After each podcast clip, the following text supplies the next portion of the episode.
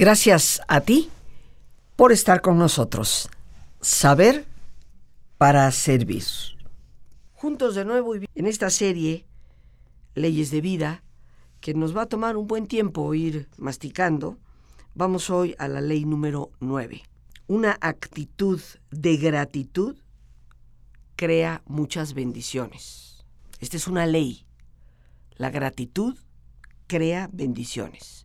Y la gratitud es una actitud que tú y yo podemos cultivar. Entonces te lo repito, una actitud de gratitud crea muchas bendiciones.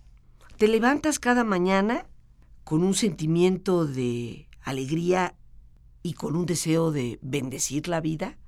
Te sientes lleno de aprecio por la vida misma conforme tú la vives cada día o tal vez te tienes que poner a pensar durante mucho tiempo y muy duramente antes de encontrar algo por lo cual puedas dar las gracias?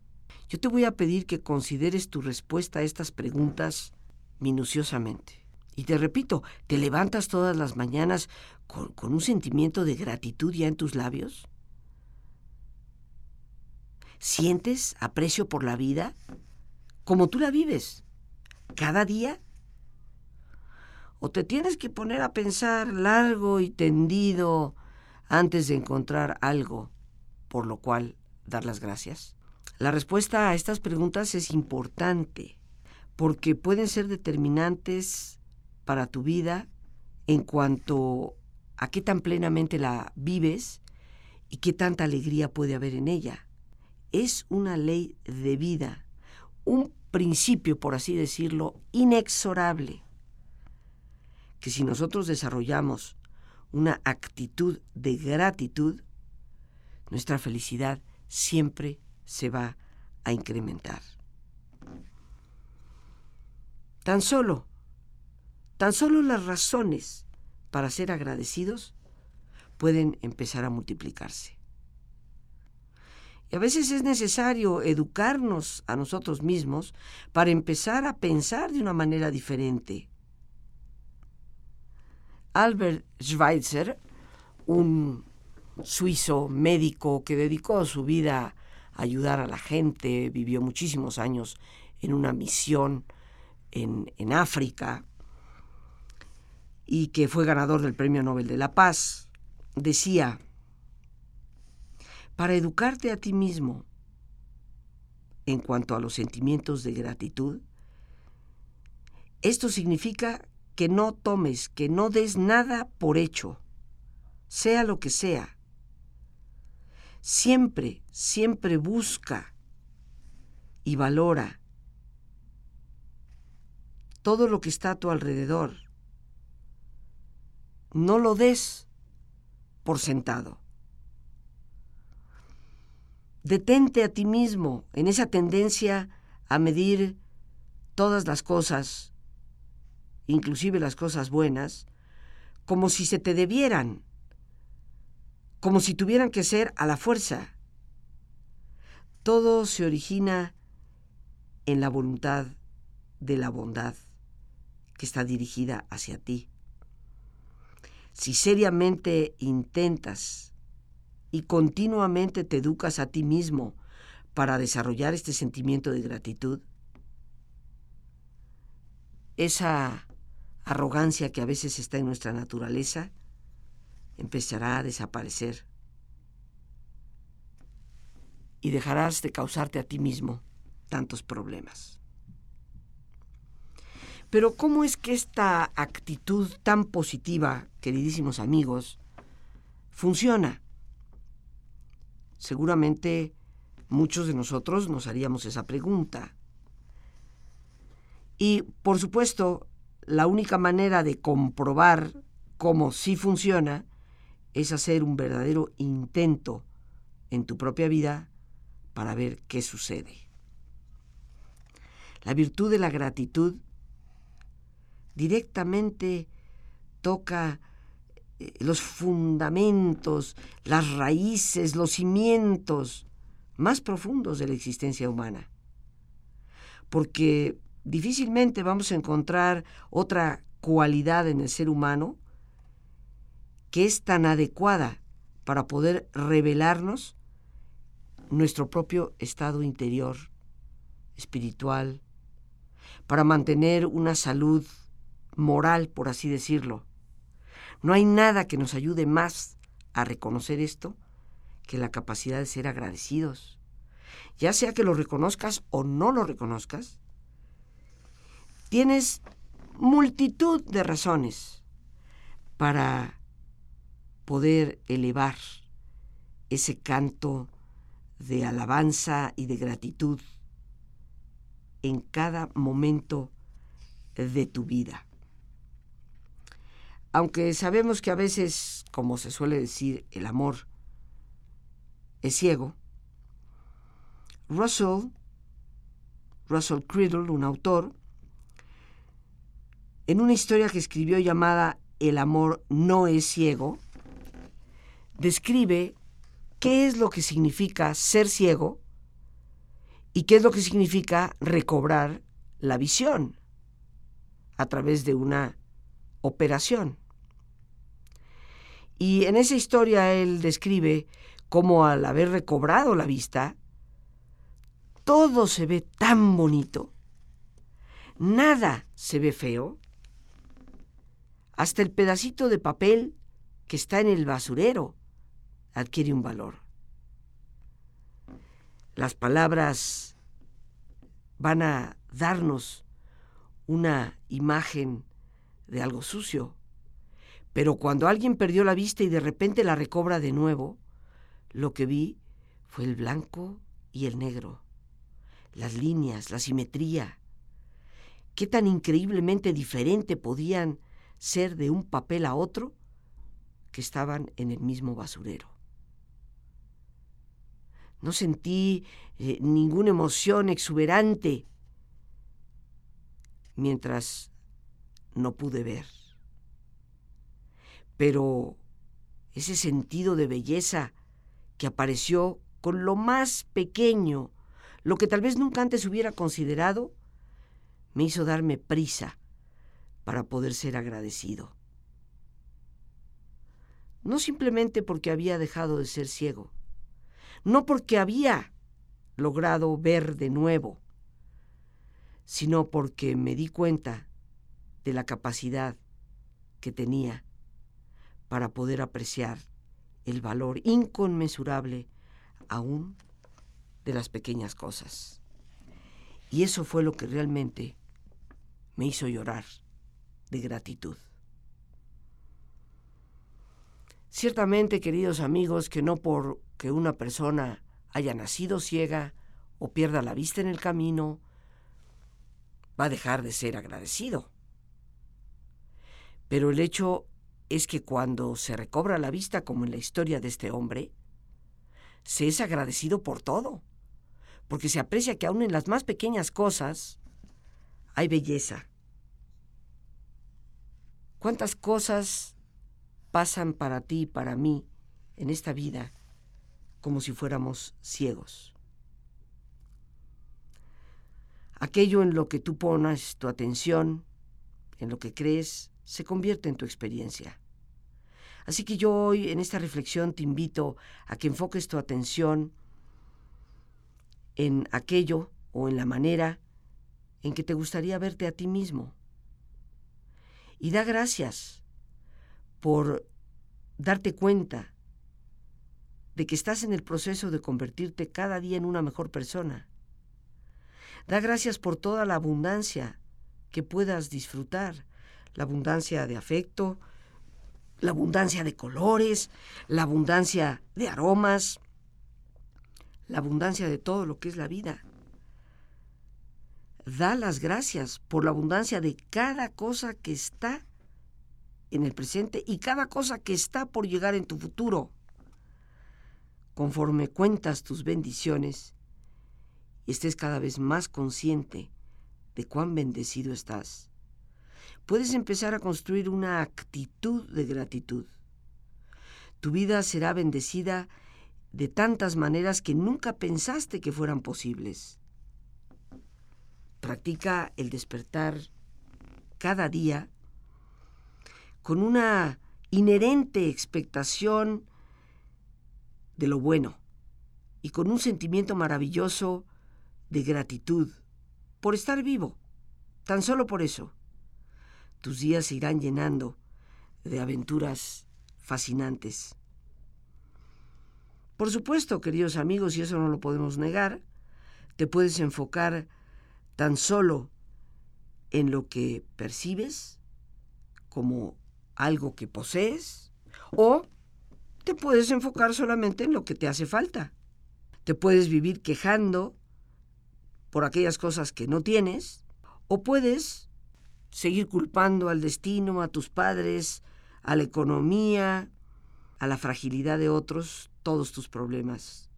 Estas son elecciones que muchas personas han hecho antes de poder continuar con la vida misma. Pero te puedes cambiar a ti mismo. Puedes hacerte una persona más sabia, de maneras muy maravillosas, y participar plenamente con la vida. Puedes darte cuenta de la sabiduría de una actitud de gratitud y darte cuenta de todas las bendiciones que esa actitud te puede traer. Después de todo, es una ley de vida. Y entramos en la décima ley de vida en esta serie que venimos compartiendo para reflexionar. Y esta ley número 10 la podríamos mencionar, decir, compartir de la siguiente manera. Tú le temes a aquello que no comprendes. En otras palabras, le tenemos miedo a lo que no comprendemos. Esta es una ley de vida y ciertamente que la historia nos ha dado buena demostración de esto. Cuando nosotros tenemos miedo de algo o de alguien, queridos amigos, le estamos dando un poder sobre nosotros mismos extraordinario. Todos tenemos miedos, temores de diferentes tamaños, colores, formas. Es muy importante que aprendamos qué son esos temores y podamos enfrentarlos de manera directa. El valor muchas veces es lo que lo único que nos permite vencer el sentimiento de indefensión y nos ayuda, nos anima a pensar más claramente y a tomar acción en una determinada situación. Cuando nosotros incrementamos nuestra comprensión de nosotros mismos y de otras personas, el miedo y el odio es menos probable que vayan echando raíces en nuestro corazón. Tenemos una tendencia a temerle a todo lo que es desconocido. Cuando los primeros cazadores tenían que ir a buscar comida, pues obviamente le tenían un terrible terror a los animales. Salían con mucha ansiedad y con mucho miedo, era parte indiscutible de salir a cazar no porque el cazador, pudiéramos decir, no supiera lo que iba a encontrar, pero no sabía cuándo lo iba a encontrar. Hoy en día, pues es eh, raro que nos encontremos con un animal devorador de seres humanos en nuestra vida cotidiana. Hay pocas razones para que nosotros temamos el hecho de que nuestra vida pueda estar en peligro. Pero hemos construido otro tipo de junglas y otro tipo de situaciones que despiertan en nosotros mucho temor. La inseguridad, el no saber cuándo ni cómo alguien puede sorprendernos, asaltarnos, causarnos un daño. Siempre podemos creer que existe un potencial para que cosas terribles puedan sucedernos y no sabemos ni siquiera cómo ni cuándo nos pueden llegar realmente a suceder. Sin embargo, queridos amigos, la verdad es que vivir la vida con un constante temor hace que las cosas cada vez empeoren más en nuestro interior y también en nuestro exterior.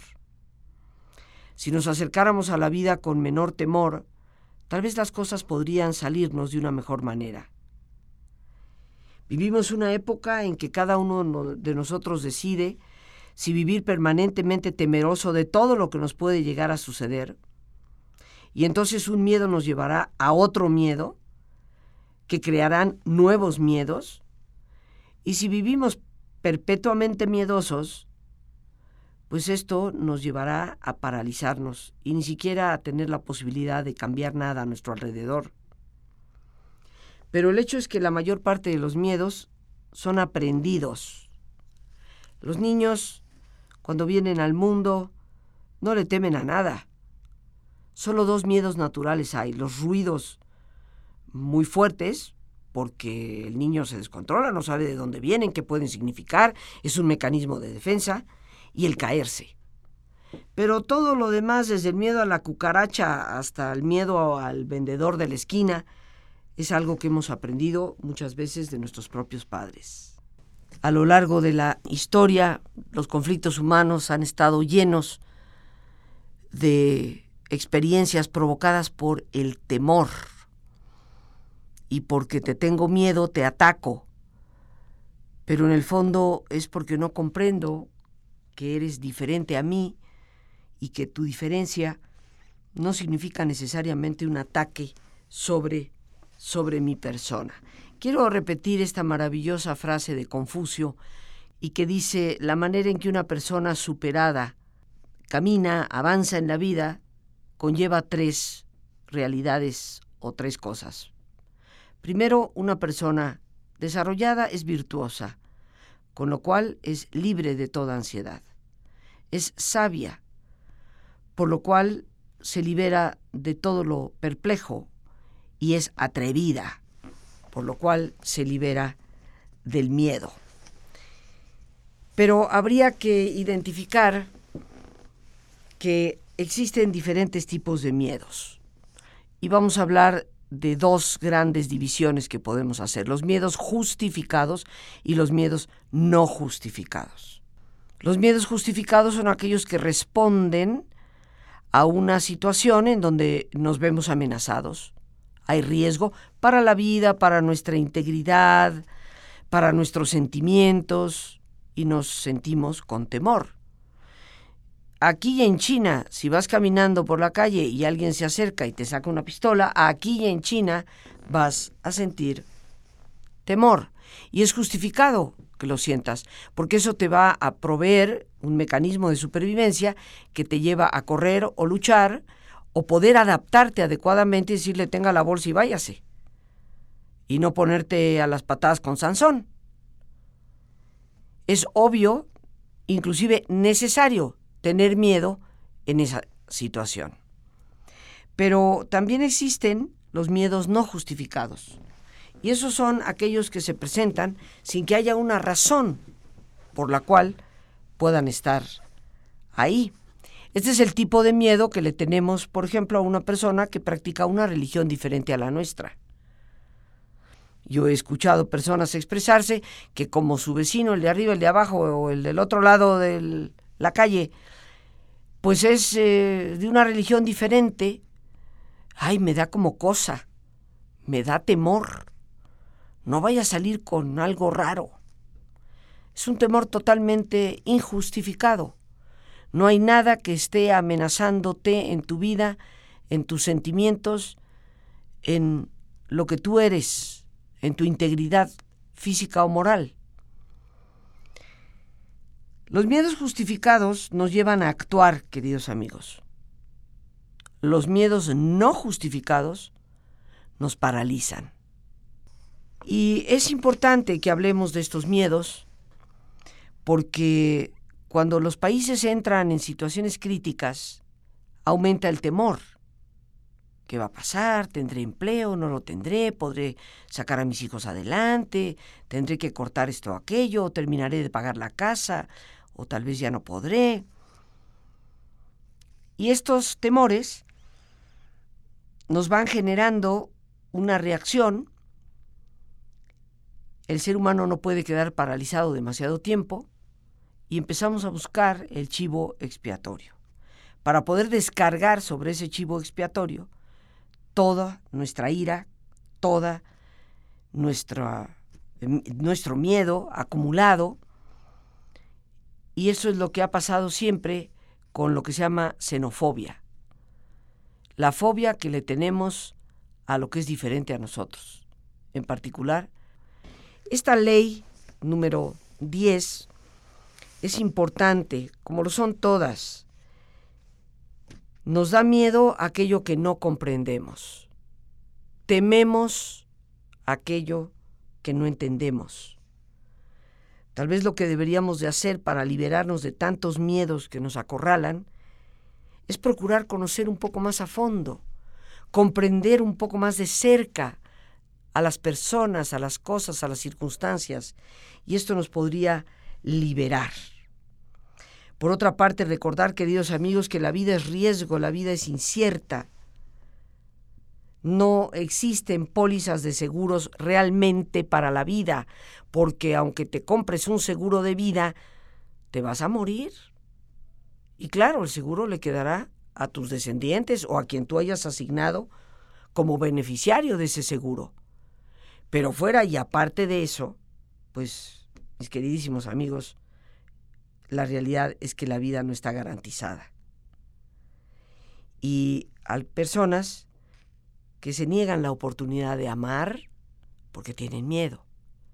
Se niegan la oportunidad de aceptar un nuevo empleo porque tienen miedo. Se pierden de la maravillosa oportunidad a veces de viajar, de conocer otros lugares, porque tienen miedo.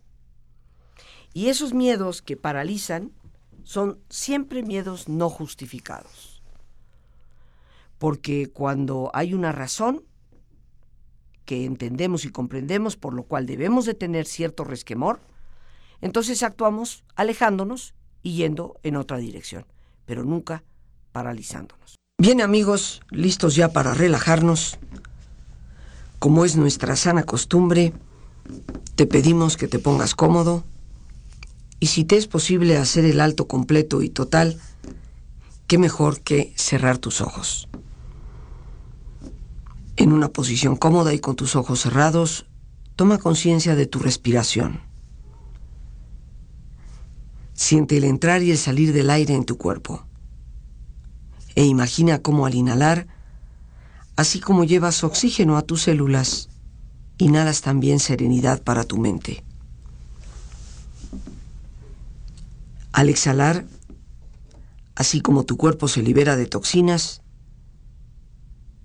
imagina que tu mente se libera en ese aire que exhalas de todas las presiones y todas las tensiones. Respira profundamente. y concentra tu atención en tu cuero cabelludo.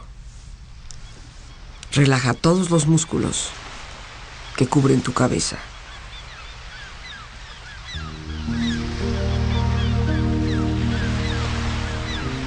Relaja tu frente, tus párpados, tus mejillas, toda la piel que cubre tu cara.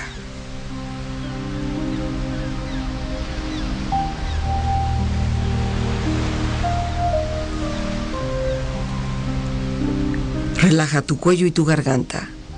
Siente su flexibilidad, equilibrio, balance.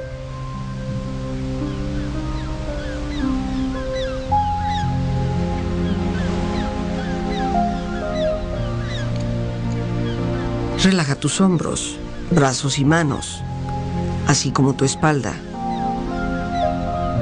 Siente una agradable sensación que relaja todos los músculos en estas partes de tu cuerpo.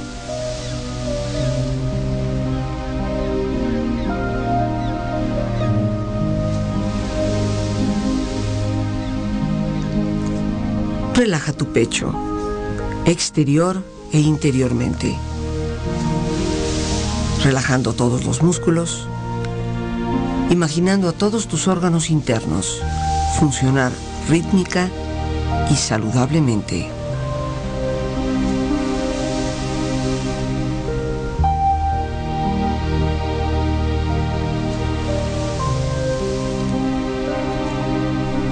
Relaja tu abdomen, exterior e interiormente. Aflojando todos los músculos, imaginando todos tus órganos internos funcionar rítmica y saludablemente.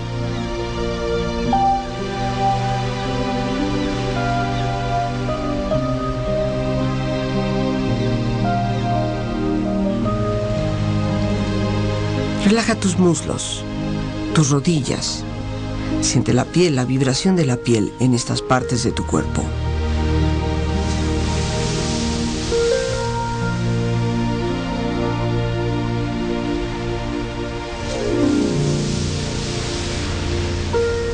Relaja tus pantorrillas y tus pies.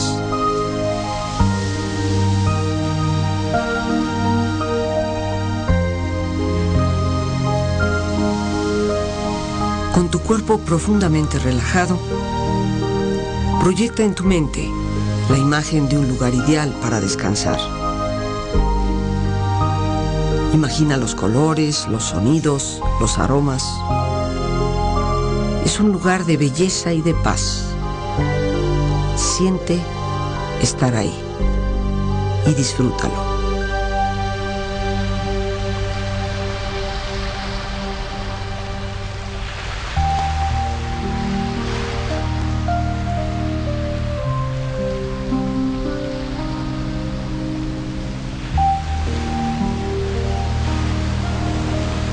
Con tu cuerpo relajado, y tu mente serena, reflexiona.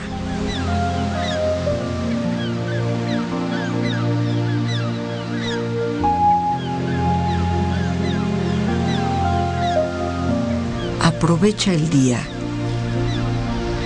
No dejes que termine sin haber crecido un poco, sin haber sido un poco feliz, sin haber alimentado tus sueños. No te dejes vencer por el desaliento.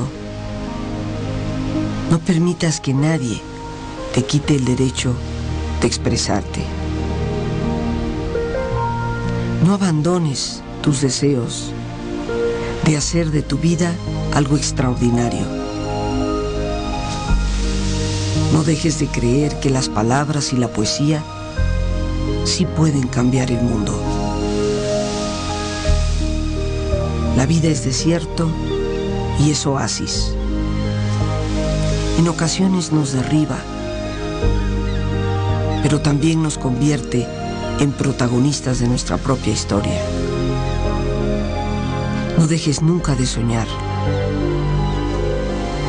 porque solo en sueños puede ser libre la persona para llegar a convertir en realidad que estás soñando. No te resignes. No traiciones tus creencias. Todos necesitamos aceptación. Pero no podemos remar en contra de nosotros mismos. Disfruta de tener la vida por delante a cualquier edad. Vívela intensamente, sin mediocridad. Piensa que en ti está el futuro y encuentra tu tarea con orgullo y sin temor. Aprende de quienes pueden enseñarte y nunca permitas que la vida te pase a ti sin que tú la hayas vivido. Respira profundamente. Relájate bien. Y con esta experiencia empieza lentamente a estirarte. Brazos, manos, piernas y pies, haciendo que tu cuerpo retome su nivel de actividad hasta lentamente abrir tus ojos. Ojos abiertos, bien despierto muy a gusto, bien descansado y en perfecto estado de salud.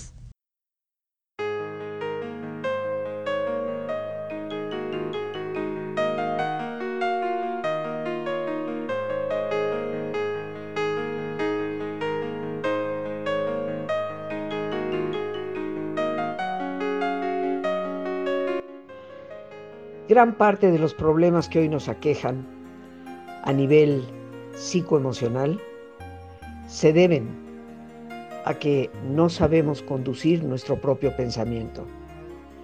Es el pensamiento el que en algún momento va a despertar nuestra emotividad y por supuesto regir nuestra conducta. No te pierdas la conferencia Saber Pensar, Introducción al Método Silva, que tendré el gusto de compartir contigo el día lunes 12 de julio a las 7 de la tarde. Dos horas para estar juntos de 7 a 9, en el que estaremos compartiendo parte de cómo es que nuestro cerebro funciona, su relación con los niveles de conciencia y la enorme cantidad de beneficios que podemos obtener al saber manejar ese perfecto binomio. El teléfono para informes el 55 37 32 9104, donde con gusto se te atenderá. Te lo repito con gusto, 55 37 32 9104. Estimamos que el pensamiento no es más que un soplo, pero como dijo Víctor Hugo, el pensamiento es el soplo que mueve al mundo. La ley número 11 en esta serie de leyes de vida, que son en términos generales, mis queridísimos amigos, principios espirituales que no tienen tiempo, son verdaderamente desde siempre y para siempre. Eso es lo que son leyes de vida. Principios, guías, valores espirituales, conceptos que son eternos, porque son aplicables y operativos dos mil años antes de Cristo como dos mil años después de Cristo. Y esta ley número 11 es la que nos dice, la paz nunca viene de afuera. La paz nunca viene de afuera. Decía Ralph Waldo Emerson, este brillante escritor norteamericano, nada puede traerte la paz más que tú mismo. Porque efectivamente, queridos amigos, la paz es un asunto de interioridades. Una persona que estaba verdaderamente fastidiada del ritmo frenético de la vida de una ciudad, lo que hizo fue renunciar a su trabajo, vendió su apartamento y se movió, se cambió a una pequeña cabaña en los bosques, donde encontró un espacio solitario. Quería encontrar serenidad, paz para su mente, que parecía siempre eludirlo cuando estaba en la ciudad. Durante algunas semanas pensó que había finalmente alcanzado ese estado de, de bienestar. Pero muy pronto empezó a extrañar a sus amistades, bueno, pues las comodidades, ¿verdad?, que hay en una ciudad. Y en ese estado de inquietud se fue agravando un malestar, porque sintió de repente una especie como de urgencia de cambiarse de nuevo a otra parte. En esta ocasión decidió intentarlo en un pueblecito, un lugar pequeño.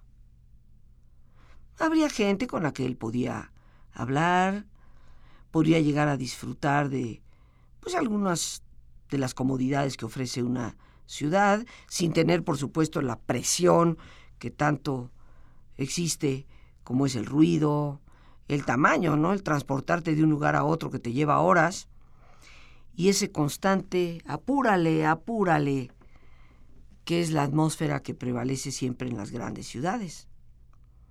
Seguramente en este cambio él iba a tener lo mejor de los dos mundos y por lo tanto iba a encontrar la paz que tanto anhelaba. La vida en un pueblo pequeño, sin embargo, pues trajo problemas que no habían sido anticipados. Por ejemplo, la gente pues estaba como muy rejega de aceptar a una persona que viene de fuera, a un perfecto extraño, ¿no? Este no es de los nuestros. Parecía que eran bastante prontos, rápidos a ser un poco agresivos cuando alguien preguntaba respecto a sus vidas personales, como que este metiche, ¿qué le importa, no? Y no estaban tan abiertos para permitir que este hombre se acercara.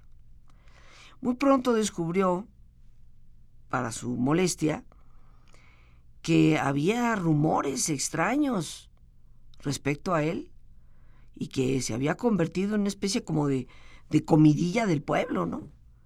Este cuate debe estar loco, este está mal, pues como solo viviendo ahí, cómo de repente aparece aquí de la nada, quién será, de dónde viene, a lo mejor es un asesino que está huyendo. Pero en menos de que te lo cuento, se dio cuenta él que era el motivo de los chismes más desagradables a su alrededor.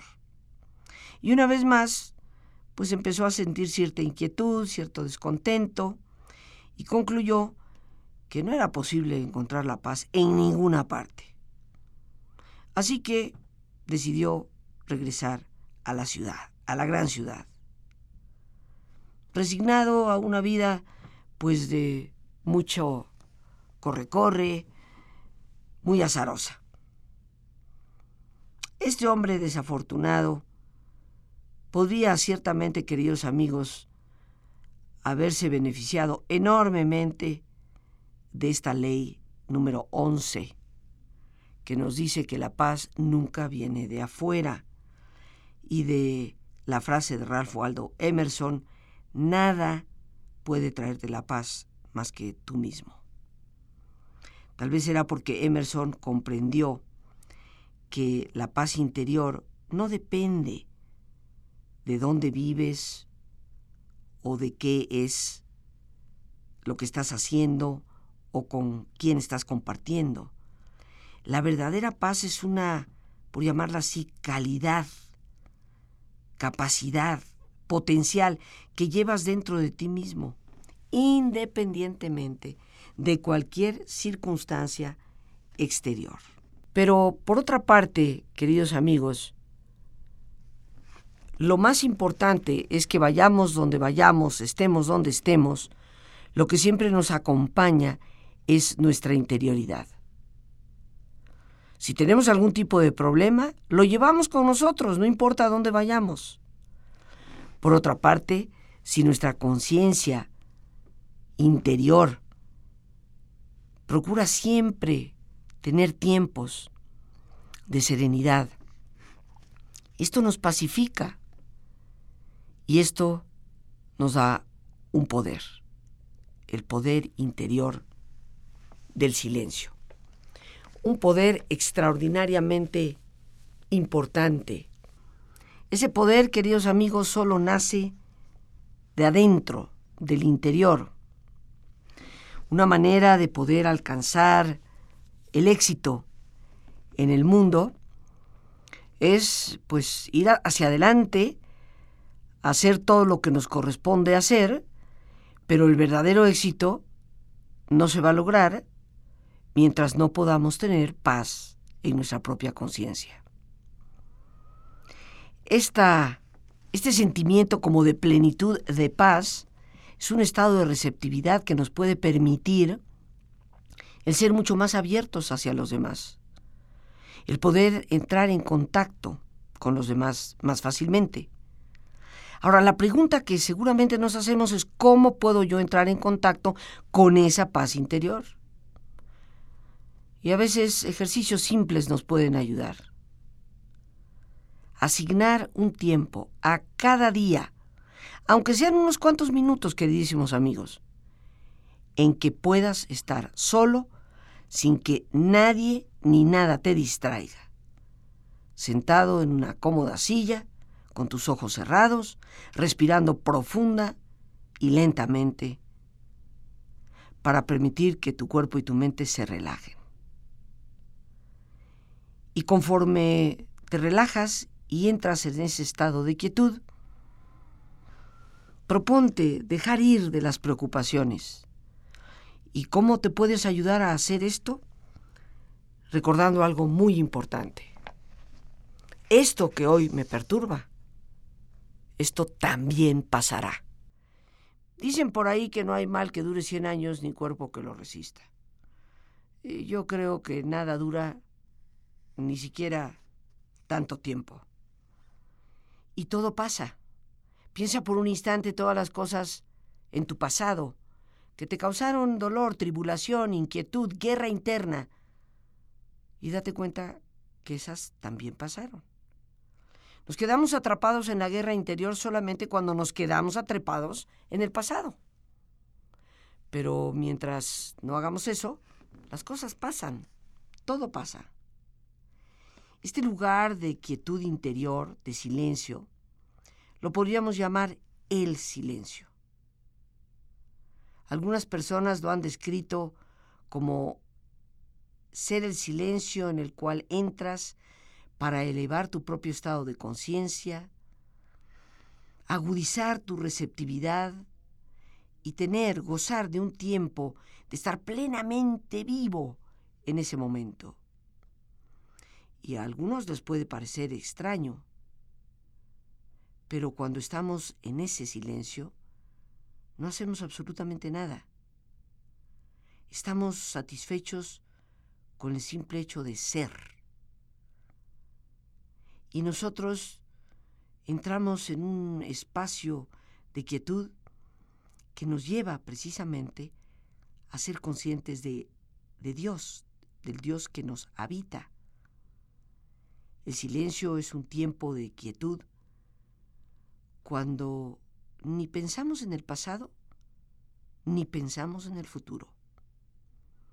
Es como un estado en el que estamos un poco desprendidos o un mucho desprendidos de lo cotidiano. Si estamos pensando respecto a algún negocio, alguna relación eh, que está un poco atribulada o en cualquier otro problema, obviamente no estaremos en el silencio. Y sin embargo, a pesar de que no estemos pensando respecto a estas cosas, estos conceptos, ideas, estamos alertas, no estamos dormidos nuestra receptividad, nuestra sensibilidad se incrementan. Es, como tantos han dicho, una experiencia inefable. Las palabras siempre se quedan cortas para tratar de describirlo. Nuestros pensamientos y sus estructuras construyen la paz desde dentro, porque a través de nuestras oraciones, de los pensamientos positivos, de actividades constructivas, podemos construir una conciencia mayor de paz en el mundo. Pueden haber momentos en la vida de cualquier persona, tú o yo, cuando esa persona se sienta en la presencia del Creador y tome conciencia de una forma o de otra de que existe una presencia trascendente, poderosa, y que la paz es posible, siempre desde dentro. Por hoy las gracias a Dios por este espacio que nos permite compartir. A ti el más importante todos una vez más, gracias por tu preciosa compañía y que Dios te bendiga siempre.